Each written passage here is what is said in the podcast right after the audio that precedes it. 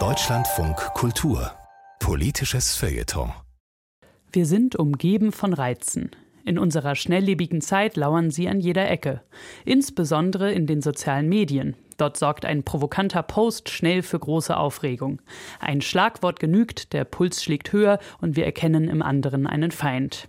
Ein jeder und eine jede fühlt sich dann berufen, zu reagieren und noch einen draufzusetzen. Mit Freiheit hat das nicht viel zu tun, findet der Autor und Journalist Simon Strauß. Zumindest nicht, wenn wir nicht auch mal Gebrauch von der Möglichkeit machen, einem Reiz zu widerstehen. Reizend wollen wir alle sein. Aber sind wir nicht vor allem eines, gereizt? Wovon lassen wir uns nicht alles reizen? Welchen Reizen geben wir nicht alles nach? Dem Reiz der flächendeckend floskelhaften Neujahrswünsche zum Beispiel. Manche können ja gerade wieder gar nicht genug davon kriegen und grüßen und wünschen und hoffen, was das Zeug hält.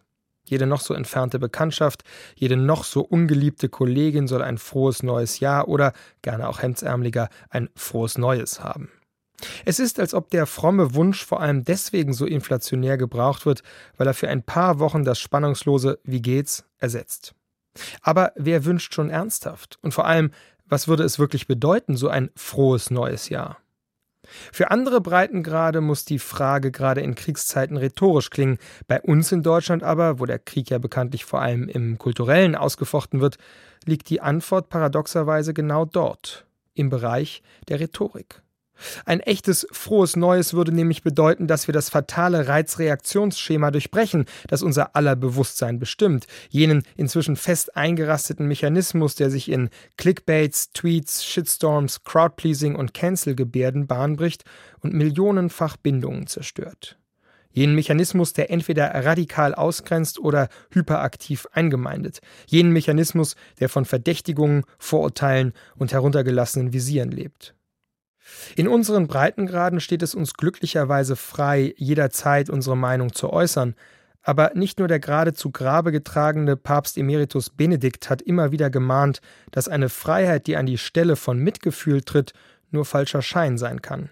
Dass dort, wo Freiheit als Vorwand dient und in Wahrheit nur blankes Eigeninteresse verdeckt, keine Chance auf die freie Entfaltung von Gemeinsamkeiten besteht.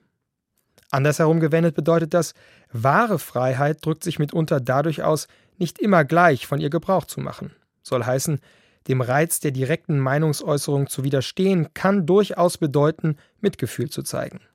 Also, einen provokanten Tweet einfach einmal unkommentiert vorbeiziehen lassen.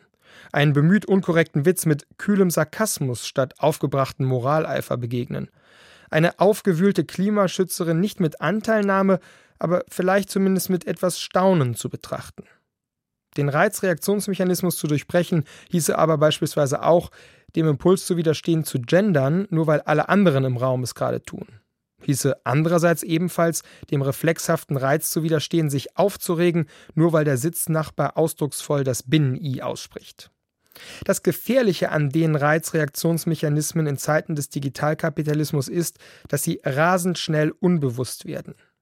Wer sich für Friedensverhandlungen mit Russland ausspricht, kann nur ein Putin-Verehrer sein.